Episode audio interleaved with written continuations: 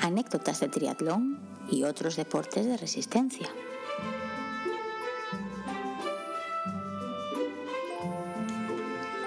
Hola a todos y bienvenidos una semana más a Anécdotas de Triatlón y otros deportes de resistencia.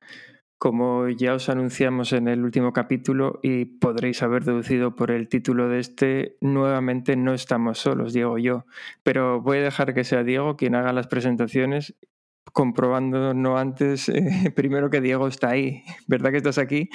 Sí, sí, estoy aquí. Me sigue admirando lo bien que dices el nombre del, podcast, sin titubear ni nada. Eh, y sí, por una vez me gustaría recalcar que no hemos mentido a nuestra audiencia, porque normalmente cuando decimos algo del estilo, la semana que viene tendremos a un invitado o la semana que viene vamos a hablar de tal y cual, acabamos mintiendo. Siempre surge algo por lo que no lo podemos hacer. Pero hoy no, estamos aquí para cumplir, eh, para cumplir nuestra palabra. Y hoy tenemos aquí a uno de los, podemos decir, pioneros de esa primera generación de triatletas españoles y un pionero indiscutible en lo que a la comunicación respecto al triatlón se refiere. Es el creador de Triathlon Channel, un hombre que un día decidió liarse la manta a la cabeza, dejar lo que estaba haciendo y montar un proyecto para informar a la gente sobre el panorama nacional en triatlón, a quien tenemos aquí, como muchos de vosotros ya habréis leído en el título y podéis, y podéis intuir con esta, con esta introducción, es Antonio Esteban. ¿Qué tal, Antonio? ¿Cómo estás? Hola, chicos, ¿qué tal? Me, ha sorprendido veros que, que sois gemelos, ¿no? Eh, es parte de la esencia de este podcast. Somos, somos gemelos y además nuestras voces son muy parecidas, así que te puedes imaginar el jaleo que puede ser esto para quien nos escucha. Exactamente, pero, pero bueno, bien, bien, aquí, aquí estamos. Supongo que todo, como toda la familia del triatlón, pasando esta crisis, ¿no? Em, eh, que le ha afectado de lleno al triatlón. Sí, esta crisis que esperemos que vaya ya acabando pronto, aunque estamos viviendo un año con una de cal y otra de arena. Sí, ahora ya lo de lo que viene ahora de la mascarilla, ya, ya, he visto cosas ahí que te van a obligar a nadar con mascarilla, bueno, puede ser tremendo. Sí, Pero bueno, habrá que habrá que resistir a ver qué pasa. Ah, pues espera porque me acabáis de romper los esquemas. Lo de nadar con mascarilla. Pues el otro día, Un chaval que, luego si hay que proponer a gente, propondré a esos dos chicos, que son también dos hermanos. A ver, a ver, que te estás, adelantando. Claro que hay que, ah, proponer, Claro que hay pues que proponer gente, pero no nos despistas todavía. Vale, vale, vale. Pues, pues venga. Bueno, eh, antes de nada nos gustaría, Antonio, que, nos contases un poco quién es, quién es Antonio Esteban, quién es Antonio Esteban en el mundo del triatlón. Mm, bueno, eh, yo empecé con el triatlón en el año 89, em, pero ese año no pude competir porque cuando ya me vi preparado mm, no había competiciones. No es como ahora que, bueno, que hay competiciones hasta noviembre y tienes una en cada comunidad, ¿no? Antes, en septiembre prácticamente finalizaba todo, ¿no?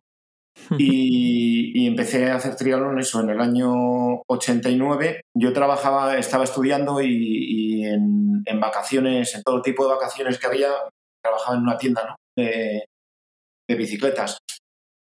Y justo en esa tienda venían, venían los trialetas. Y los trialetas punteros de aquella época. Y entrenábamos con ellos la bici y ya me empezó a gustar y eso y, y bueno, y y ya es nada, al, mes ya me puse a hacer triatlón. Oye, espero, espero no haberme pasado de listo cuando dije que formas parte de esta primera generación de triatletas españoles. Eh, bueno, a ver, la primera generación fueron los que empezaron en el año 86. Yo empecé, o sea, tres años más tarde, en el 89. Pero, pero sí, vamos, de los, de, los antiguos. Bueno, podemos considerar eso la primera generación. Bueno, como eso ya es que cada uno que, que pero sí, vamos, de, ahí desde el principio. E, es curioso eh, este dato que acabas de comentar eh, que a veces no pensamos, que es cierto que ahora tienes pruebas, bueno, precisamente este año igual no, pero ahora tienes pruebas cada fin de semana en cada comunidad, pero antes me imagino que las pruebas eran muchísimo más escasas y que habría cuatro contadas por España. No sé si tienes recuerdo de pues eso, de cómo empezó el triatlón realmente, cuál fue la primera prueba o... Bueno, la, primera prueba em, fue en, el año 84, ¿no? En, eh, en, Guadalajara. Lo que pasa es que tenía un formato de que se nadaba en piscina, luego había que hacer bici y luego había que correr, pero se esperaba que llegara el último, eh, había un descanso y se iniciaba el otro segmento. O sea, no era, no era de corrido. Ya, no, ya, ya. no existían transiciones. Y luego ya, eh, yo, yo, creo que en el año 85 no hubo, no hubo triatlones. Eh, bueno, había uno en Canarias que era el Vulcano, que todavía sigue, que es el triatlón más antiguo. Y, y luego en el año 86 fue cuando ya eh, empezaron, había dos circuitos potentes, que era el circuito austral y el circuito Lecoq, pues con eso, unas cuatro pruebas cada uno más o menos, y no había nada más. Y hay que decir que se empezaba, bueno, en la primera época eran unas distancias un poco raras, cada uno tenía un tipo de distancia, pero eh, lo mínimo era lo que conocemos hoy como una distancia olímpica, pero sin drafting. Eso era lo mínimo. Entonces tú debutabas teniendo la edad que tuvieras, eh, eh, porque incluso yo conozco gente que ha debutado con 14 años en un olímpico sin drafting. Así era el debut.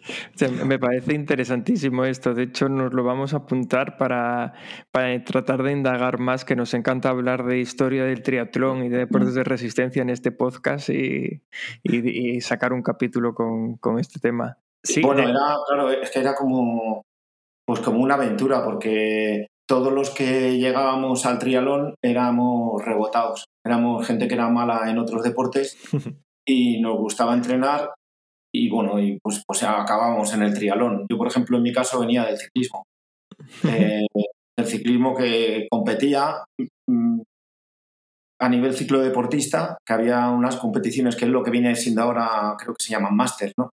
Sí. Mm, le han cambiado la denominación.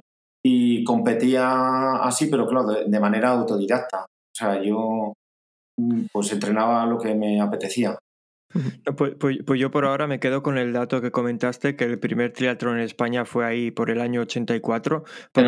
hace, hace solo, creo que fue hace un mes o mes y medio, hablamos de la historia del primer triatlón, de cómo se originó el primer triatlón a nivel mundial, quiero decir. Y luego comentamos que en Europa el primer triatlón fue en el año, ahora mismo no recuerdo si fue 80 o 81, pero no teníamos información sobre cuándo había sido el primer triatlón en España. Así que... Me parece que el primero, bueno, es que yo, yo juraría que fue en año, sí, bueno, igual, 81-82, y me parece que fue en Almere, o en Holanda, me parece, pero no, no estoy seguro. Y luego Niza, pues puede ser. Eh, la verdad es que la memoria me falla. Lo teníamos ahí, yo me lo, mm. miré para aquel día y ahora ya lo olvidé. Yo, yo vivo y olvido. El primer triatlón a nivel mundial eh, tendréis el dato de, no sé si tendréis o el de Kona, o sea, perdón, el de Hawái o el de, o el de San Diego. El, de San Diego. el de San Diego es el primero que está. Lo que pasa es que tampoco tenía el, formato que tiene ahora, pero bueno, lo han dado como primer triatlón oficial, el de Mission Bay. Sí, sí, sí, sí. Pero de hecho el tener el formato distinto es parte de la magia de que sea considerado el primer triatlón. claro, eh, claro, porque no es... El primer triatlón que hubo con el formato actual eh, fue en Kona. O sea, en... No, no, fue en Kona, fue en Hawái. Que luego lo cambiaron de isla Sí, fue en Oahu. Sí. En Oahu, sí, sí. Exactamente. Pues eh, Alberto, eh, si te parece, nos explicas, mira cómo me adelanto para que no me lo pidas tú a mí, nos explicas de qué va esto del botón del destino y arrancamos con las secciones del podcast. Sí, vamos a ir arrancando con las secciones. Como sabéis, tenemos esta entidad que a veces toma el control del podcast que se llama el botón del destino, que es quien decide qué secciones vamos a tratar en cada capítulo y en qué orden. Así que sin más voy a darle, pero no sin antes recordaros que podéis poneros en contacto con nosotros si queréis participar aquí en un capítulo del podcast a través de los muchos medios de comunicación que métodos de comunicación que dejamos en la descripción del capítulo por email, Instagram, Twitter o nuestro grupo de Telegram. Y sin más, le voy a dar al botón del destino porque se pone nervioso y al final coge el control completo del podcast.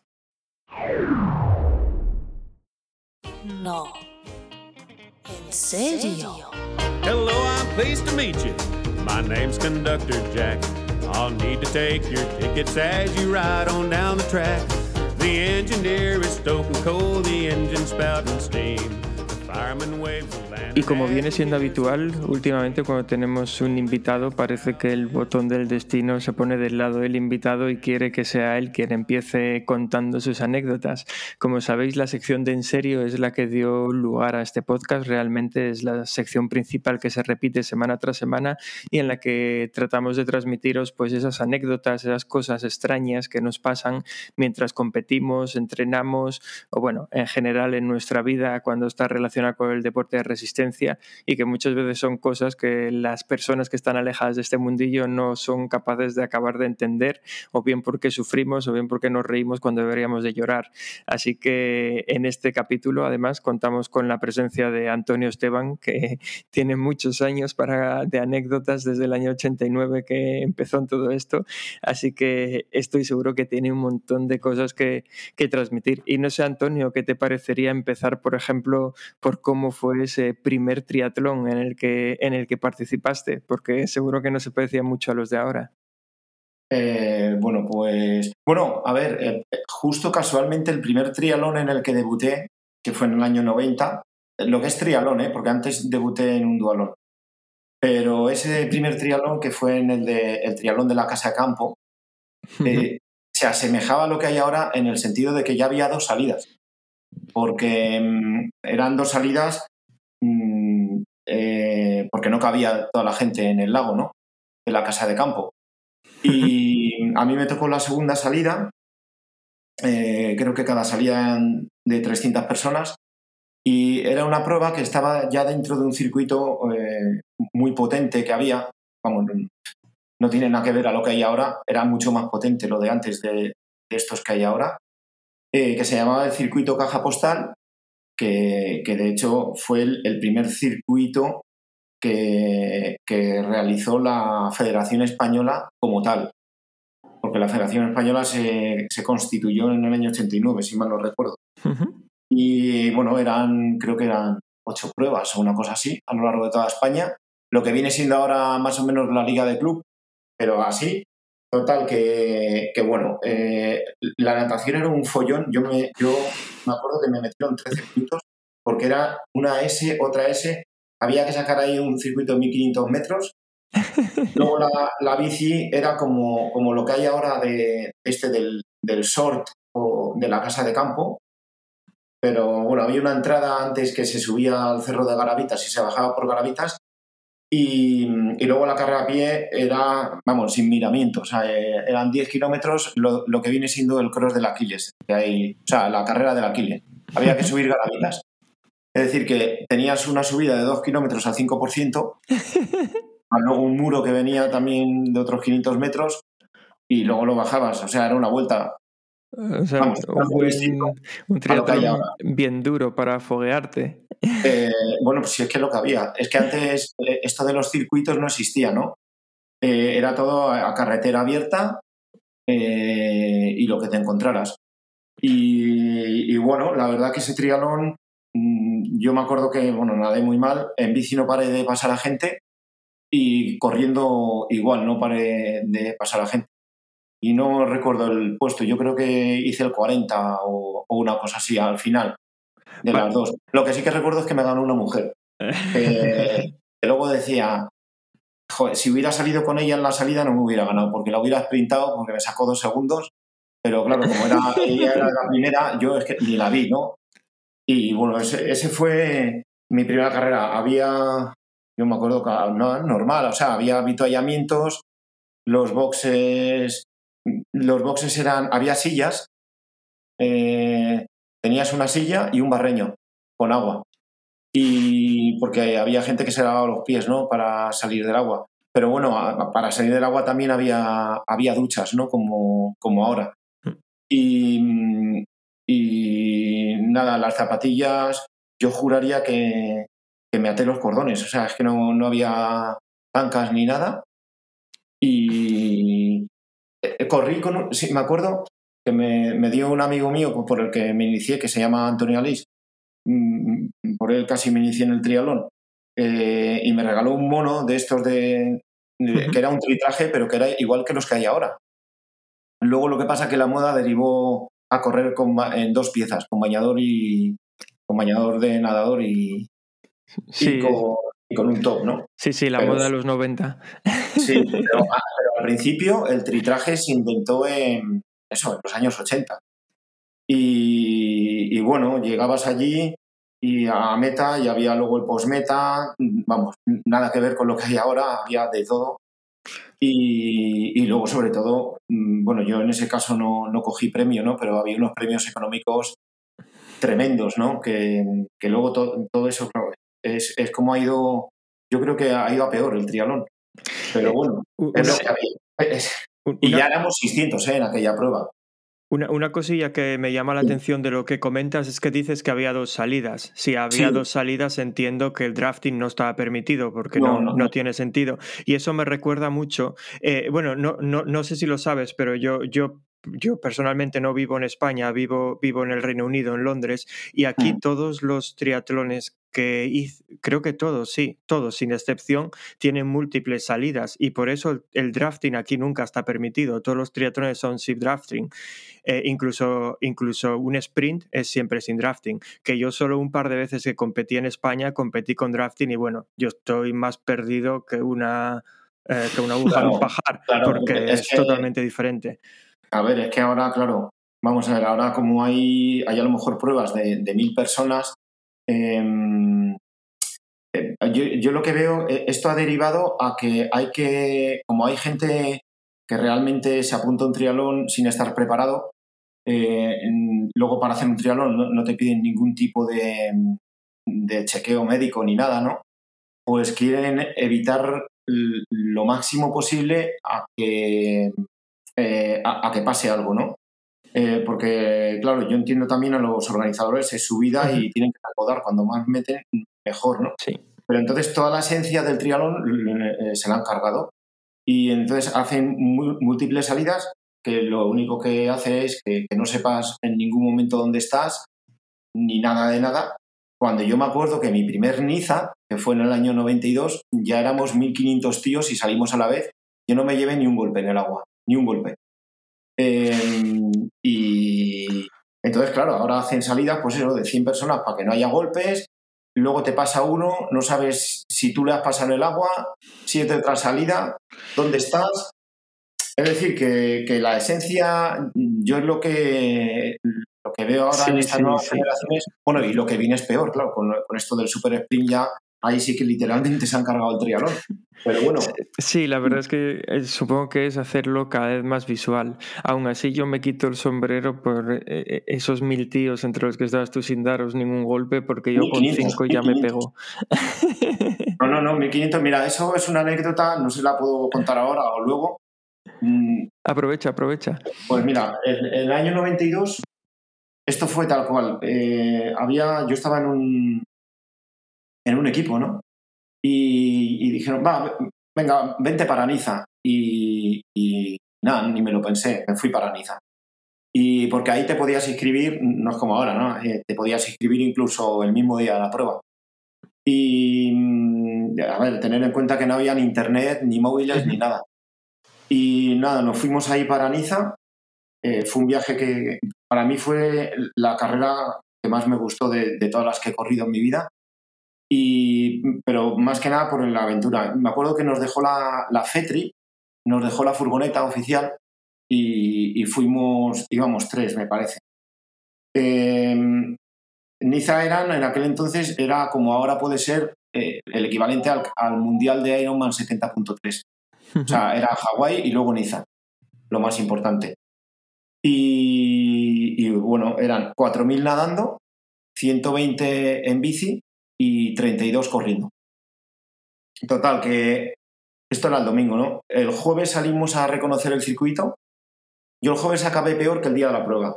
De la que nos pasaron unos tíos, nos picamos con ellos. Yo llegué con una pájara tremenda, que, que ahí, sin quererlo, eh, descubrí lo de lo que es ese entrenamiento que hacen, que es lo de la dieta disociada. Porque me quedé tan vacío, pero tan vacío, tan vacío, que no hacía más que comer ese día. Yo me acuerdo que, me puse de comer y, claro, rellené todos los, los depósitos ¿no? de, de glucógeno y de hidratos y de todo, ¿no? Y el día de la prueba iba como un tiro. Lo que pasa que luego es verdad que otro aspecto que hay, que es el de la nutrición, que claro, íbamos a hacer un 4.120 y 32 sin nada de comida, pues claro, pues bueno, pues en el kilómetro 16 de la carrera a pie, porque yo iba al 16, en el punto de retorno iba al 16. Eh, me dio tal pájara que tuve que hacerme los, los últimos 16 kilómetros a golpe de series de 400 metros. Y, y, fíjate la anécdota que eh, yo iba, en el punto de retorno iban 16 y me acuerdo que, en el 20 me cogió el que es ahora el seleccionador nacional y estuve 12 kilómetros sprintándole y al final me, tocó los últimos 100 metros, que era una serie de 400 míos, y le gané por un puesto. Pero, vamos, eh, sprintándole, eh, eh, eso, yo hacía series de 400 de la pájara que llevaba. Yo creo, perdona, pero yo creo que estoy en una carrera y veo un tío que me pasa, luego para, me pasa, luego para, y yo creo que se está quedando conmigo. Exactamente, exactamente, pero es que era, es que era otra época, porque yo veo ahora, o sea, te das cuenta de que ahora la gente evidentemente está más preparada porque es que saben todo. O sea, tú vas ahora mismo a un Ironman o a un medio como grupo de edad y sabes lo que tienes que comer en cualquier momento, bueno, es que antiguamente, luego también, es que no había geles, eran estas cosas de Power Bar que no había Dios quien las tragara. las barritas esas que siguen, que, por cierto, esa marca de Power Bar sigue igual, ¿no? Que antes, que no hay Dios quien las trague. y, no había, es que no había nutrición. Yo me acuerdo que ahí, y sobre todo, eh, tú fíjate cómo era la cosa, si es que éramos... Eh, yo mi intención era que en el último avituallamiento pillar los dos bidones de Coca-Cola que molaban mucho para tener bidones de 750 de Coca-Cola para, entrenar en el día a día. Y vamos, pues nada, pues prácticamente a base de Coca-Cola es lo que, lo que, lo que íbamos. Y yo veo ahora que dice, si es que ahora va, va la gente, lo tiene todo, es muy difícil que ahora te dé una pájara en un, en un trialón. Sí, es que yo creo que es justo lo que comentas, que a día de hoy el que quiere tener información la tiene y además de lo más variado, quiero decir, porque lo mismo te dice una cosa que la contraria, pero al final eh, sabes más o menos lo que tienes que hacer, tanto a nivel de nutrición, a nivel de entrenamiento y demás. Y, y tirando por ahí era lo otro que quería comentarte, cómo eran los entrenamientos por aquel entonces, porque estamos en las mismas. Ahora todo está más que estudiado, todos saben lo que viene bien, lo que viene mal, que vamos, planificaciones ya en función casi de todas las distancias, pero antes me pues imagino... Bueno, eso era, eso era tremendo, eso era por sensaciones. Em, nosotros teníamos en Madrid un grupo de entrenamiento. Em, había un, chaval, un, millonario de estos americano, que ganó dos Ironman. Eh, que venía, venía mm, seis meses aquí al año y nos ponía los entrenamientos de natación. Entonces eh, ahí te ponían por calles. Eh, a, mí me, acuerdo que me tocó en la, en la, última calle de la piscina, íbamos de dos en dos, porque teníamos esta, la beca esta de, la, de lo que es ahora la Blume, mm, de externos, ¿no? Y podíamos entrenar allí. Entonces a mí me tocó en la última calle con el que mejor nadaba, con lo cual eh, o le intentaba seguir o me quedaba. Y no me quedó otra. Y, ese es el mejor entrenamiento, ¿eh? Sí, bueno, a ver, claro, es que para entrenar, si tienes un. Como no tengas a un tío que sea mejor que tú, no progresas. Eh, pues entonces, pues ¿qué, pensaba el otro hombre que te tenía a ti en la calle? no, e, ese era, joder, era muy. Bueno, era de mis mejores amigos. Y ahora le sigo, sigo teniendo contacto con él de vez en cuando, o sea, le tenemos localizado, ¿no? Y tal. De hecho, en el especial Hawaii que hice como Triathlon Channel este año le, incluí. Y bueno, este, mm, este chico que, bueno, que llegó a hacer el 19 en Hawái, eh, pues la natación no la ponía este tío americano. Y luego me acuerdo que entrenábamos, pues eso, eh, mira, anécdotas. La, la bici era siempre a saco. O sea, salir y siempre era a saco. Con este chico, un día salimos cuatro y de repente en un semáforo se fueron dos y, joder, que no paran, que no paran. Hicimos ciento y pico kilómetros a 100 metros, en parejas de dos, y que no les pillábamos. Y bueno, pero a saco, ¿eh? A, saco. Y luego ya por la tarde ir a nadar. Después, eh, corriendo a pie, no sé, veíamos ahí la tele y había meeting de Zurich. Venga, vamos a hacer un meeting. Y subíamos ahí a la casa campo arriba al bosque y hacíamos, pues eso, un meeting. Me acuerdo de hacer un 4000, pero con libres y todo en el, bosque hasta reventar y, o sea, quedamos unos descerebrados en una palabra, porque no, o sea, es que no sabíamos cómo, no se sabía así cómo, cómo entrenar. Pero bueno, yo creo que la pregunta aquí es, ¿lo pasabais bien o no lo pasabais Hombre, bien? si no, no seríamos, Pues ya está. no seguiríamos, eso está clarísimo.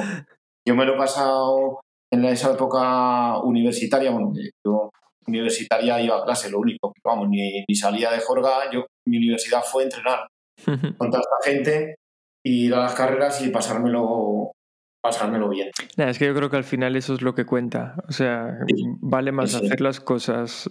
Eh, a ver, a no ser que tengas pensado vivir de esto y profesionalizarte, obviamente, al final los que somos amateurs es mejor acabar disfrutando de lo que haces que, que cogiéndole manía al deporte por seguir un plan que no te acaba de gustar. Y yo creo que eso pasa muchas veces. Sí, Sí, sí, no, está claro que no, o sea, nosotros nos lo pasábamos bien y hombre, a ver, no en aquella época los que entrenaban conmigo también eran eh, hubo, tenían sueldos, ¿eh? eran había un equipo en un momento que, que te daban sueldos y eran digámoslo así profesionales. Luego además yo por ejemplo con, con lo que ganaba en las carreras en premios me pagué la universidad y, y la moto y todo. O sea, no, no daba para mucho, pero pero claro, luego lo, he pensado y digo, joder, es que claro, en aquella época luego esa es otra, que la gente que hacía larga distancia, que eran cuatro, era que tú te ibas a la larga distancia porque eras malo. Eh, en corta, no, era, no había, no, había la, cultura de ahora de la larga distancia. Y yo lo he pensado, joder, si hubiera sido al revés, mm, yo hubiera sido, creo que, muchísimo mejor, porque en la larga creo que se me hubiera dado muchísimo, pero yo de larga no apenas hice. Ya, ya. Ah, Oye, y, y, una cosa, eh, nos acabas de contar ya una, una serie de anécdotas del Antonio Esteban triatleta, pero me imagino que en tu segunda etapa, cuando ya empezaste con Triathlon Channel y más relación con triatletas profesionales, atendiendo a concentraciones y demás, también tendrás alguna anécdota de esta época. Eh, ¿Te apetece compartir alguna con nosotros? Sí, sí, bueno, eh, ahí he tenido, es verdad que he tenido muchas, ¿no? Eh, más que anécdotas son eh, de, a lo largo de estos 14 años que llevo con, con Triathlon Channel, ir a concentraciones de, gente profesional, ver cómo trabajan. Eh, y, claro, ahí yo tampoco me puedo poner ahí a, a, bromear con ellos, ¿no? Porque yo voy ahí, filmo y, y lo que me dejan poner lo pongo, porque evidentemente hay cosas que son muy personales y no, las puedes sacar ni contar.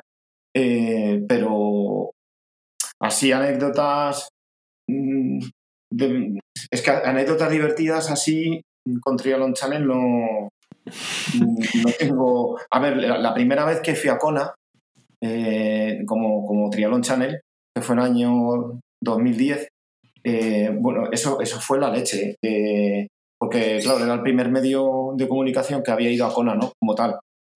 y, era cuando Kona todavía era en estado puro, ¿no? Yo tuve la suerte de ir los dos últimos años de que Kona era en estado puro, no el circo que se ha convertido ahora. Estuve ahí y era fliparlo con todo, pero con todo. O sea, ir por la calle, ver a un profesional que era casi como tu ídolo, ponerte a hacerte una entrevista y el tío nada, sin, sin ningún tapujo, eh, están entrenando, mm, gente iba por la calle, eh, vamos, luciendo, luciendo, vamos, eh, cuerpo, ¿no? que luego eso, se, mira, eso se puede unir con una anécdota que nosotros, pues bueno, cuando entrenábamos, me acuerdo que, que íbamos eh, bueno, intentar ligar, ¿no? En una palabra. Y. Un objetivo tan, tan loable como cualquier otro. Sí, sí, sí. Y cuando estábamos en un entrenamiento, me acuerdo que, íbamos y teníamos una transición, ¿no? Y, y como estaba en lo que es el INEF, en la ciudad universitaria, pues bueno, venga, dijo uno, venga, vamos a cazar. Bueno, aunque esto suene machista, ¿no? Bueno, vamos a ligar, ¿no? Y, no, y dijo uno, pero ya que lo hacemos, lo hacemos bien. Entonces sacó una botella de aceite, nos embadurnamos y salimos ahí en bañador por una ciudad universitaria, ¿no? Y pues en Kona era lo mismo. a ver, que yo, no sé si quiero imaginarme eso, Antonio. Yo no sé si quiero esa imagen en eh, eh, vosotros estáis en el campus y veis a, seis tíos en bañador, eh, totalmente untados de aceite y, corriendo a saco. a lo que podíamos, porque eran series. Pues en Kona es lo mismo, pero a diario. O sea, la gente es un postureo, eh, todos, bueno, con un material impresionante. Eh, venga, venga a salir ahí a, que les vean. Eh, y todo es muy apariencia. Esto, esto es el primer año. Imagínate ahora con lo de que prácticamente en el 2010, si yo es que creo, no sé si existiría Facebook, pero no había redes sociales prácticamente. Pues imagínate ahora eh, en lo que se ha convertido. Sí. Y anécdotas, eso, bueno, así. Luego está con grupos de entrenamiento, que es verdad que, que luego yo lo, he ido asimilando, he ido haciendo mis cosas y veo cómo entrenan unos, cómo entrenan otros. Eh, y mm, a nivel de entrenador me ha valido para mucho, muchísimo, porque sacas muchísimas conclusiones. Y luego que no tiene nada que ver cómo entrenan unos a cómo entrenan otros, ¿eh? para, para el mismo objetivo. Entonces, bueno, esto es, te vale para ver que el triatlón no es una ciencia exacta. Eh, hay unos parámetros que sí, pero, pero luego ves cosas que dices, madre mía, y le sale, y le sale. Ya, sí, sí, sí, eso iba a decir que tú eres prueba viviente de cómo entrenabas antes y las cosas salían y cómo es ahora y las cosas también salen. No, y, pasa mucho, ¿no? Está el dicho este de si un entrenador vende sus servicios diciéndote que él conoce el método y que él es el que te va a hacer conseguir X, es alguien del que tienes que desconfiar, porque, a ver, el método no existe y hasta que no empieces a trabajar con alguien no, no vas a saber si funciona para ti o no. Claro, claro, aquí no. Es que tú ves cosas que de esto de. Supongo que, los que hacen educación, eh, o sea, INEF eh, o ciencias del deporte, les explicarán unas cosas que luego realmente ves cómo entrena la gente profesional y los resultados que obtienen y dices que es totalmente opuesto a lo que te han dicho en la facultad, con lo cual em, esto es, eh, es, un deporte, mm, no es como la natación. Tú en la natación sabes que es sota caballo rey, porque, porque lleva muchos años y es lo mismo siempre. Pero es que aquí, eh, pues bueno, es como ahora el ciclismo. El, ciclismo en el momento que se ha abierto, eh, que era, era un mundo muy cerrado, pues fíjate lo que está pasando, que gente con 21 años está ganando el Tour. Y lo que viene. Bueno, si, si os parece, eh, voy, tengo aquí el botón del destino de nuevo picándome la puerta. Voy a, voy a darle y vamos a pasar a la, a la siguiente sección y a ver a dónde nos lleva. Pues sí, venga, perfecto. Pues, ¿a dónde va Vicente? ¿A dónde va la gente?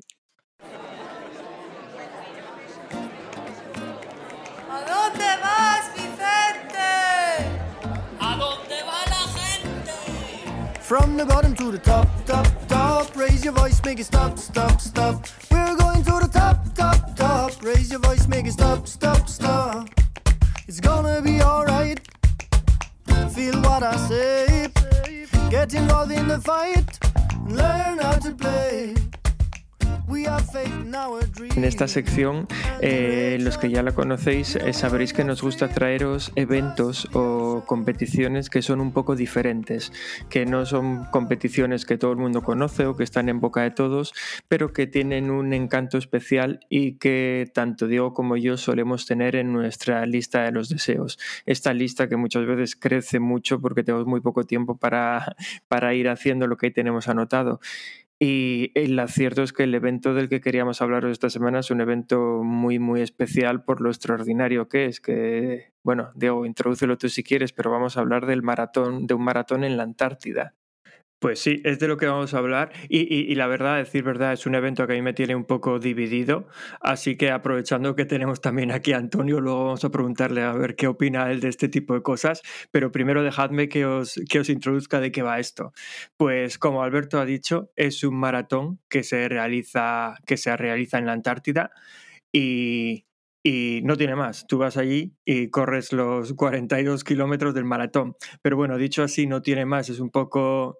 Vamos a ver, estamos hablando de irnos ahí al Polo Sur y esto no es como irte a hacer tus necesidades y sacar una maratón a Chicago como le gusta a Alberto, que coges un avión y te plantas allí y corres. Aquí no puedes decir voy a meter una chaqueta un poco gruesa en la chaqueta, en la maleta que va a hacer frío eh, cojo un avión y voy al Polo Sur. No funciona de esa manera.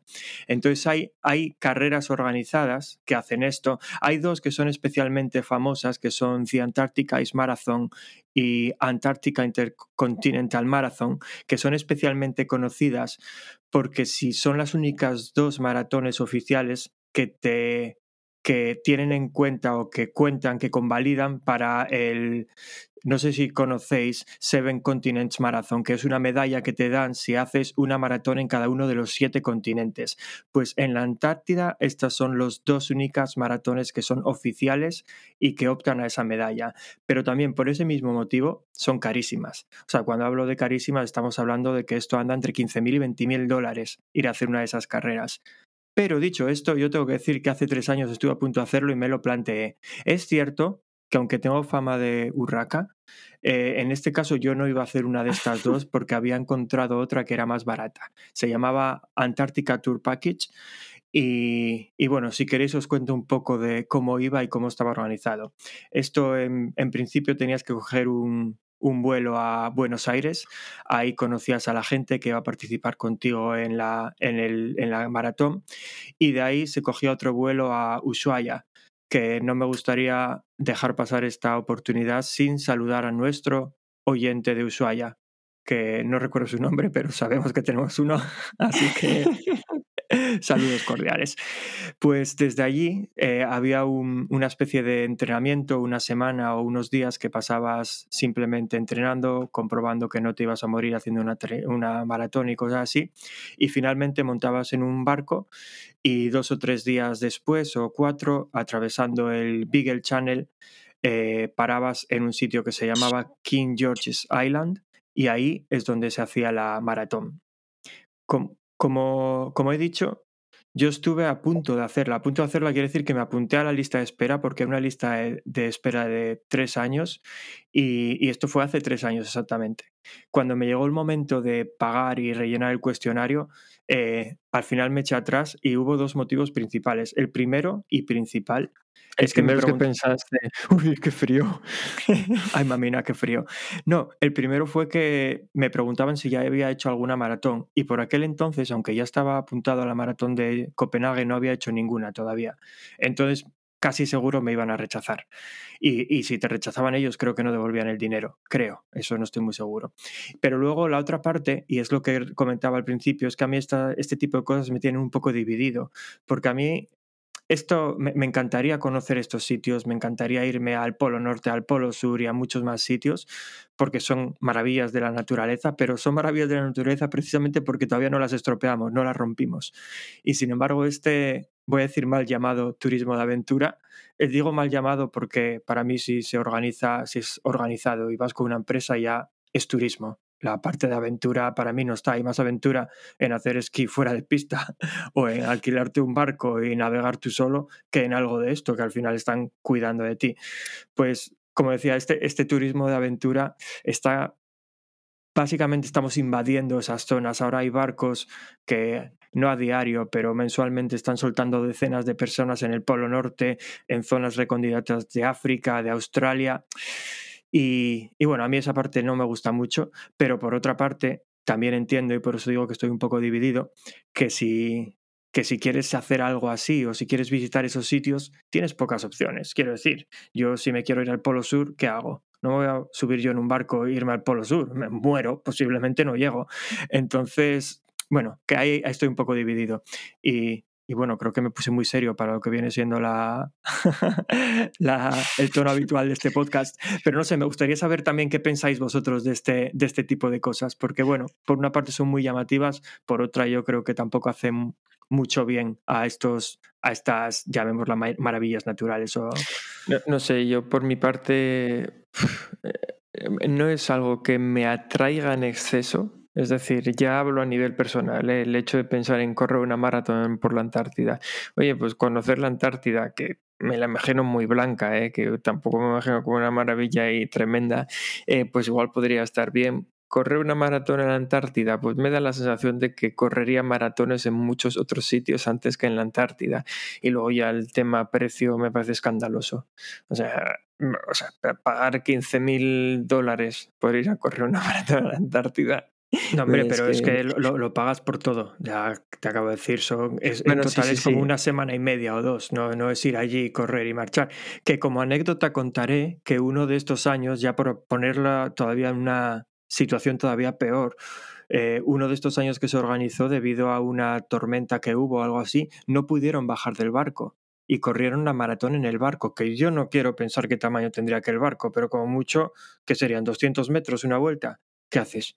Una maratón en, como hacer una pista de 200 metros, eso es para morirse del asco.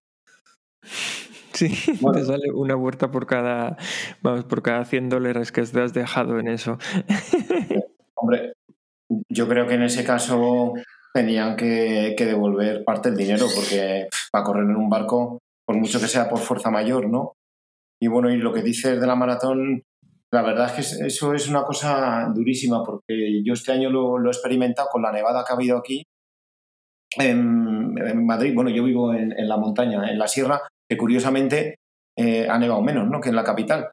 Pero hemos corrido por nieve, mm, pero lo que es correr por nieve virgen y muscularmente te deja destrozado. ¿eh?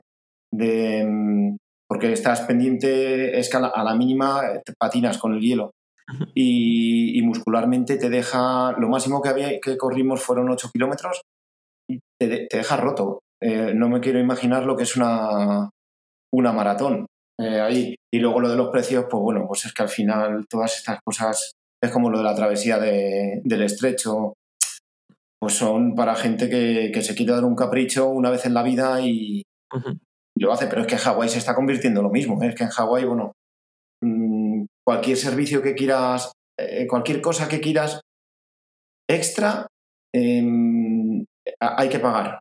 Eh, pero tanto para familiares como, por ejemplo, en la natación, no sé si os eh, habéis fijado, pero bueno, ahora os fijaréis, cada año hay más barcas. ¿Por qué? Porque seguir a un participante o seguir la carrera en barca creo que vale mil euros y la gente lo paga. y bueno, y por todo, te cobran por todo. Esto al final, el deporte, lo que es un deporte así, aventura pura y dura, mm, está en manos, pues eso, de, gente que, que, saca un, beneficio de, ello. Hombre, es que yo creo que el tema de Hawái, si tenemos que sumar todo lo que te gastas para poder llegar a Hawái, nos vamos por encima de esos 15 mil dólares. Bueno, a ver, no, no, no. La cosa a ver, eh, si vas como participante, mm, primero te tienes que escribir en un Ironman, que eso ya son 600 euros. Más luego pagar los 1000 de inscripción, que ya son 1600. Más luego, claro, el viaje al Ironman que te tienes que clasificar. Y luego el irte a Hawái eh, con bici incluida, porque cada trayecto tienes que pagar bici. Eh, los 5.000 no te lo quita nadie, con lo cual, bueno, no, no llegas a 15.000, pero rondando los 10. Ya, a ver, está, claro que estas cosas son caras y como siempre, ¿no? El dinero es relativo. Hay, mucha gente para la que hablar de 15.000 o 20.000 euros o dólares o lo que sea es calderilla y hay gente para la que eso es mucho dinero, entonces. Exactamente. Luego también, mm, yo por ejemplo, en la, la primera vez que fui, que era en el 2010, pues veías a gente que se las apañaba, bueno, pues como podía, mm, como podía, ¿no? Para ir a Hawái, pues hacía un sorteo, yo qué sé cualquier cosa. Me acuerdo que una vez a un pobre chaval que, le hicimos una entrevista, eh, le daban mil euros, eh, creo que era algo, algo de Canarias. Y eh, le hice una entrevista a un tío que no dejaba hablar Y, y me acuerdo que el tío a grito limpio, eh, ya saliendo en cámara, Canarias, Canarias, y, y, y metiéndose ahí el dedo en el, en el logotipo, ¿no? Como para que, que le dieran esos mil euros. Pero claro, vas ahora, en la, en la última vez que he estado, eh, que fue el año pasado, o sea, en el 2019 me parece, o algo así, y todos los que van, es gente, no, bueno, yo, eh, gente que tiene muchísima pasta, o sea, muchísima pasta, y que se va a los sitios donde no hay nivel para clasificarse, eh, o donde hay poco nivel. Me, me tengo que ir a China, que no hay ni Dios, pues me voy. Eh, Que fallo en China, pues me voy a Papúa Nueva Guinea, donde sea. Mm, Entonces, claro, eh, toda esa esencia, que antes era gente, pues eso, que se clasificaba en Europa, que es dificilísimo, mm, se está perdiendo también. Sí, sí, sí. Así que, bueno, pues al final es lo que, es lo que hay. Perfecto, pues nada, no sé cómo os hemos pasado de un sitio tan frío como la Antártida a un sitio como Hawái, pero la verdad es que ha estado muy bien ligado. A mí personalmente casi me, me atrae más la idea de, de Kona que la idea de una maratón en la Antártida, pero me parece interesante, Diego, el, eh, el tema este. O sea, interesante por lo que es lo que tratamos de buscar en esta sección, buscar cosas que sean diferentes, que tengan algún tipo de encanto. Ya, ya sabes que a mí me encanta el frío, además. vamos, vamos, si os parece, a pasar ya a la última, a la última sección. Venga, dale. Contéis un cuento. Esa parfi, fantasmas un cuento.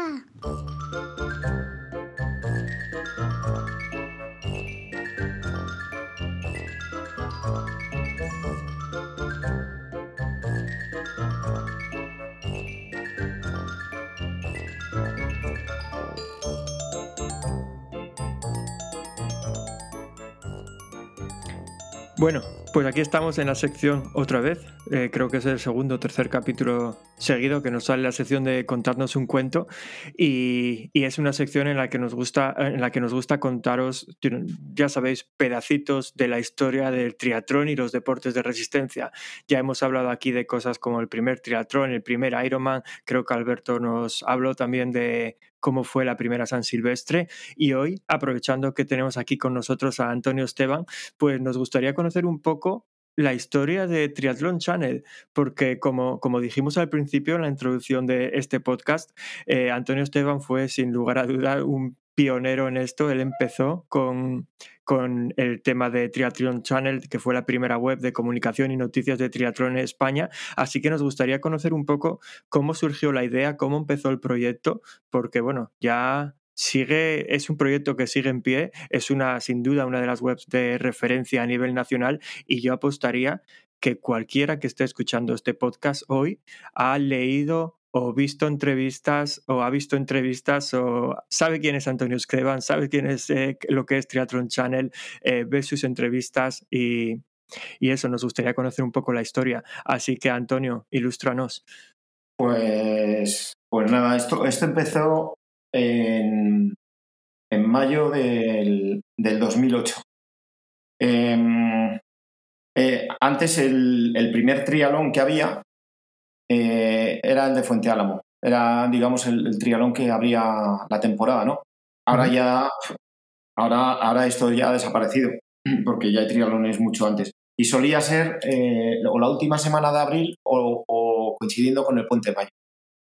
Eh, total, que yo fui a correrlo y a la vuelta me hice el viaje con, con un chico que se llama Pablo Israel y estábamos hablando de, de- algún negocio ¿no? que podía haber eh, relacionado con el trialón, cuando en el 2008 ni siquiera había algún, éramos, también éramos pues, bueno, pues, cuatro, cuatro gatos.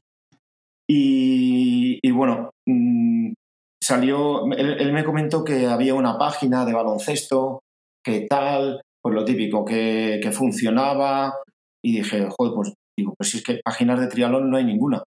Y nada, fue llegar a Madrid, al día siguiente llamé a un amigo eh, a ver si me podía hacer una página. A los dos días registré el nombre directamente. No sé si me ocurría el nombre y lo registré. O sea, me- eh, el dominio me refiero. Y se puso él a hacer la, la página. Vi, yo me metí en internet a ver lo que había a nivel mundial y vi que ninguno hacía vídeos y dije, pues yo bueno, pues voy a hacer vídeos. Y me compré una cámara, yo no sabía, ¿eh? ni, ni cámara. Y me puse, mientras que él me hacía la página, me puse a ensayar cómo editar y, y cómo grabar. Y nada, eh, al mes, o sea, la página ya estaba hecha, ah, pues fue el, antes del 10 de mayo ya estaba hecho todo. Y, o sea, todo, me refiero, el, el dominio y esto. Luego, hasta que él me, me, hizo la página, yo me dediqué a, bueno, me fui a una carrera, la primera carrera que fui a grabar, le pedí permiso al organizador y, y que me diera una moto, eh, y fue Zaraud, del 2008, que ganó en ECO. Y, y, yo ya empecé a hacer noticias, a tener noticias en, en esto, en Nevera, y hacer vídeos en Nevera para cuando arrancara, que arranqué en agosto, creo que fue el 1 de agosto, arranqué ya la primera vez que salió Triathlon Challenge y, así empezó todo. Y entonces, es verdad que tuve la suerte de que me contactó uno que había sido, bueno, eh, era seleccionador nacional, había sido, y, yo entrené con él, y que tenía un proyecto, que me quería conocer su jefe, eh, y total que ese jefe, ah, bueno, eh, me compró la página.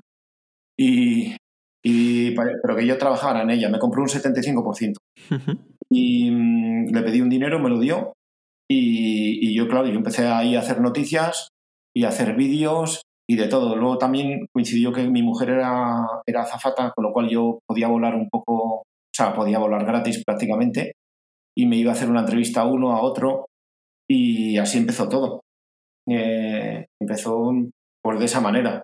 Es verdad que tuve la suerte de contactar con este hombre que apostó por mí, que luego este hombre fue, eh, yo lo tengo que decir así, el artífice del boom del triatlón en España, porque él era el organizador de la, de la prueba del Challenge Barcelona, lo que es ahora Ironman Barcelona, eh, que me acuerdo que la primera edición, que fue, un, fue al año siguiente, en el 2009, fue, fue es que tuvo 2.200 tíos en, en, un medio. O sea, eso era, en aquella época era impensable, ¿no?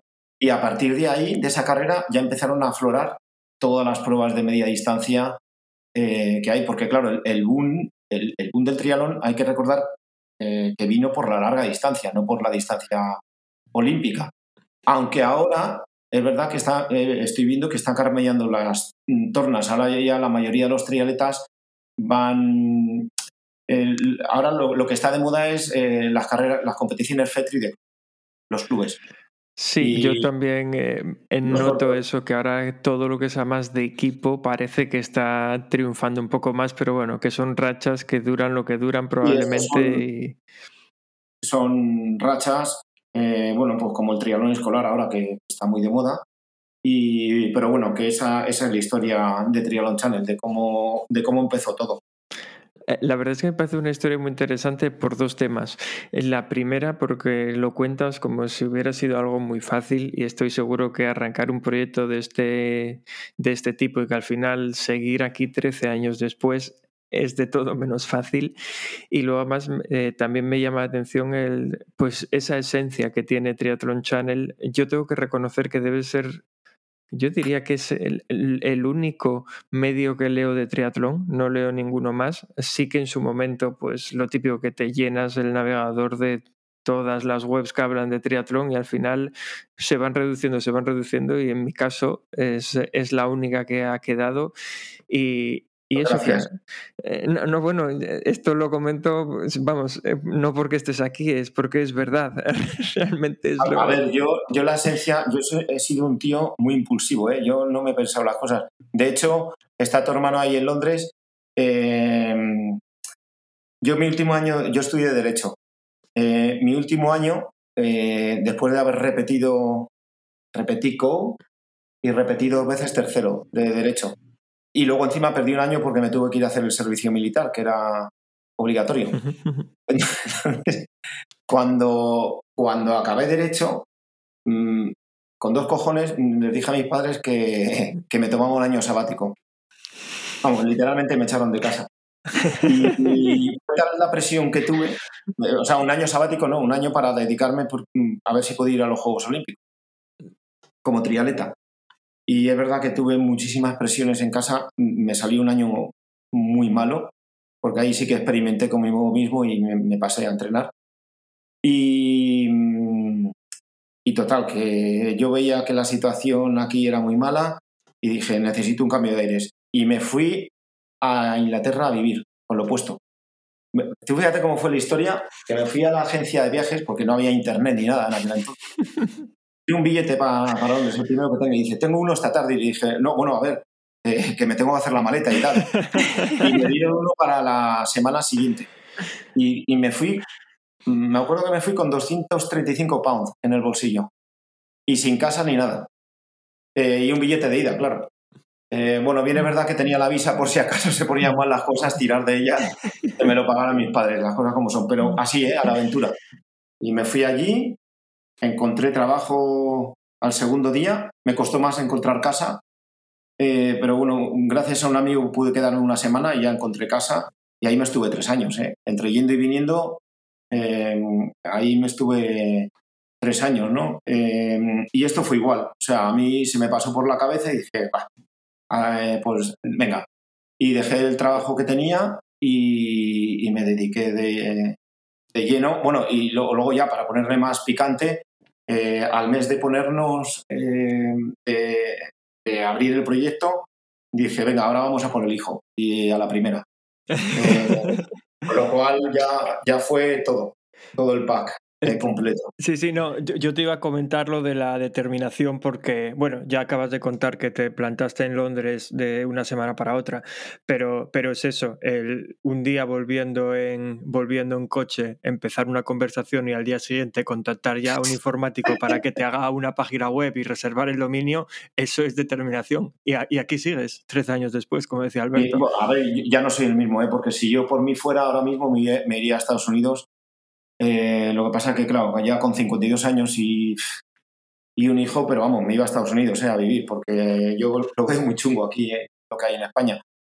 Pero no me atrevo. Ahora ya, efe- efectivamente, ahora ya es como el parchís, ya es contar hasta los 65, lo que me queda.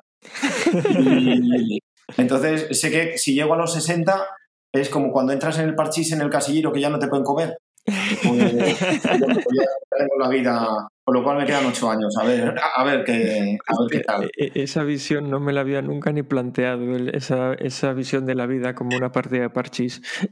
Sí, sí, sí. Esto es como tú cuando entras en tu casillero que ya veas que estás salvado, que ya te pueden dar la jubilación, pues ya, venga. Porque esto se está poniendo Oye, pues no, complicado, ¿no? Pero- no es, no es por nada, pero nuestra madre es una experta en parchís. Si necesitas consejo, avísanos que te pones en contacto con ella. Bueno, a, ver, a ver si todo esto repunta y, y, y, bueno, y va adelante. Sí, hombre, Pero yo, yo- sí, yo no- creo que sí, que repuntará. Yo creo que la pregunta no es si va a repuntar o no, es la pregunta es cuándo. Porque al final, el año pasado, cuando nos hablaban de un año, ya pensábamos, nah, esto ya es ser muy negativo, no va a ser tanto. Bueno, un año después aquí seguimos y las cosas no tienen pinta de ir mucho mejor todavía. Yo ahora me he calmado, yo, sé, yo eh, estoy convencido y ya me lo planteaba así, y bueno, pues hay que, hay que aguantarse, que hasta 2023 esto no va a volver eh, a ser lo que era y, y déjate, y déjate, porque luego yo también lo que veo, pero eso bueno, ya es a nivel sociedad, que hay mucha gente que les han metido tal miedo en el cuerpo, pero tal miedo, que esto aunque, aunque vuelva a la normalidad, la gente no va a ser la misma en, en un alto porcentaje. Sí, yo estoy de acuerdo. De hecho, yo soy de los que pienso que realmente volver, volver a lo de antes va a llevar mucho más tiempo que al 2023, pero, pero más por temas más, pues eso, más sociales, más psicológicos que por una enfermedad o una pandemia concreta. Pero aún así encontraremos la manera de adaptarnos y de seguir creciendo tanto en el deporte como en la vida social de una u otra manera. O sea, al final estamos hechos a eso, a ir adaptándonos, acostumbrándonos y ya está, vivir el día a día. Bueno, yo diré, eh, bueno, a tu hermano, eh, oye, si me encuentras un club ahí en, en Londres para entrenar, yo, yo encantado, ¿eh? Eh, eh, Tengo una anécdota también muy buena de, de cuando viví en Londres. Eh, eh, yo me fui después de ese año sabático y, y dejé el triatlón, pero nada, a, a los dos meses, Bueno, de hecho, lo primero que hice en Londres antes de buscar trabajo fue buscar una piscina. Y, Las prioridades claras. la- las prioridades claras. Y, y a los dos meses ya dije, joder, yo ya es que, es que no puedo seguir así, sin entrenar. Y, y bueno, ya me puse a entrenar, o sea, me, me puse a entrenar de tal manera de, de que me planteé, dije, mira, en el año 90, esto fue en el año 97, me fui a Londres. Y en el 98 me, me planteé em, correr el Campeonato de España, que era una prueba en, en Águilas, ¿no? Y era en junio. Y dije, pues ya está, yo lo que voy a hacer va a ser que voy a trabajar, mm, trabajé muchísimo, es verdad, voy a ir ahorrando y los últimos dos meses me los voy a dedicar solo a entrenar aquí en Londres. Eh, ya me, me llevé la bici para allá y eso, y entrenaba, bueno, me localicé ahí un parque que estaba bien para, para hacer bici, que era Hampstead Park, no sé si te suena, Hampstead Heath. o en, en Hampstead. Es, es un parque que tiene un repecho de un kilómetro. Sí, Hampstead Heath. Sí, donde están las piscinas naturales también y todo esto. Y ahí hay Sí. piscinas. Pues ahí me fui, porque yo vivía en Piccadilly. Y, y bueno, eh, pues me puse, me puse a entrenar. Y me encontré un club que, mm, para poder nadar con ellos, en aquel entonces no era, mm, bueno, pues era- se, hacía raro, no es como ahora, pero y era un club de, gays. eh, que, yo no lo sabía y me metí allí con esos clubes y nadaba con ellos. Y el primer día me pusieron en la calle de los lentos bueno, ya el segundo día me pusieron en la de los rápidos y ya tiraba yo de todo el equipo. Y, y estuve allí entrenando en un club, con lo cual mm, a mí me gustó mucho eh, vivir en Londres, la- las cosas como son. Así que nada. Bueno, si hay que volver, se vuelve. A Pues Diego también.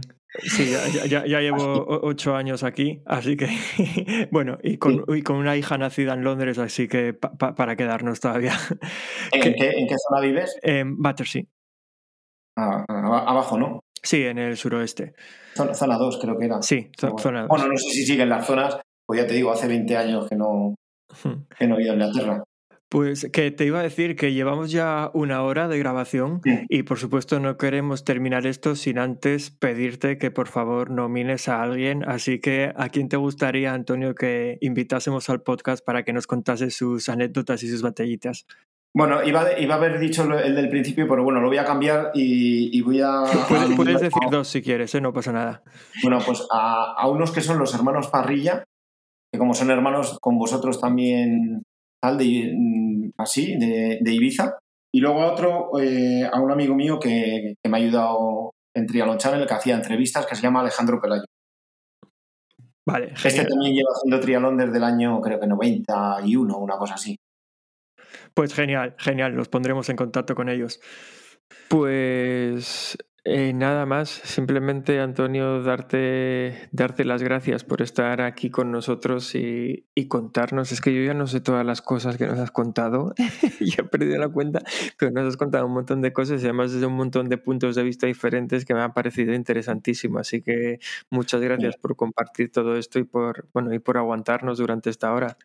Nada, nada, vosotros por, por acordaros de mí y que siga adelante. Ya lo compartiré en las redes y, bueno, ya editáis vosotros.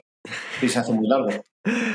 No te preocupes, que nuestra audiencia está acostumbrada a, a podcasts largos. Eh, sí, yo quería decir también eso, que normalmente intentamos estructurar, que si aquí contamos unas anécdotas y tal, pero hoy es que el episodio completo ha sido como un conjunto de anécdotas. A mí por lo menos me ha gustado mucho porque es eso, fueron muchas anécdotas y muy diferentes. Así que muchas gracias por estar aquí por compartir todas estas vivencias con nosotros. Y para todos los demás que nos escucháis, para el resto de nuestros oyentes, pues muchas gracias también por estar aquí una semana más, por todos esos comentarios que nos dejáis por iVoox. No soléis dejarnos muchos me gusta en Apple Podcast, solo hay uno y lo he puesto yo, así que no estaría mal que le dierais ahí también al botón de me gusta. Y, y nada, en serio, eh, muchas gracias a todos por escucharnos y con suerte pues nos escucharemos de nuevo dentro de 15 días. Gracias a todos. Pues sí, venga, muchas gracias a todos y especialmente a ti, Antonio. Venga, gracias a vosotros. Venga, chao.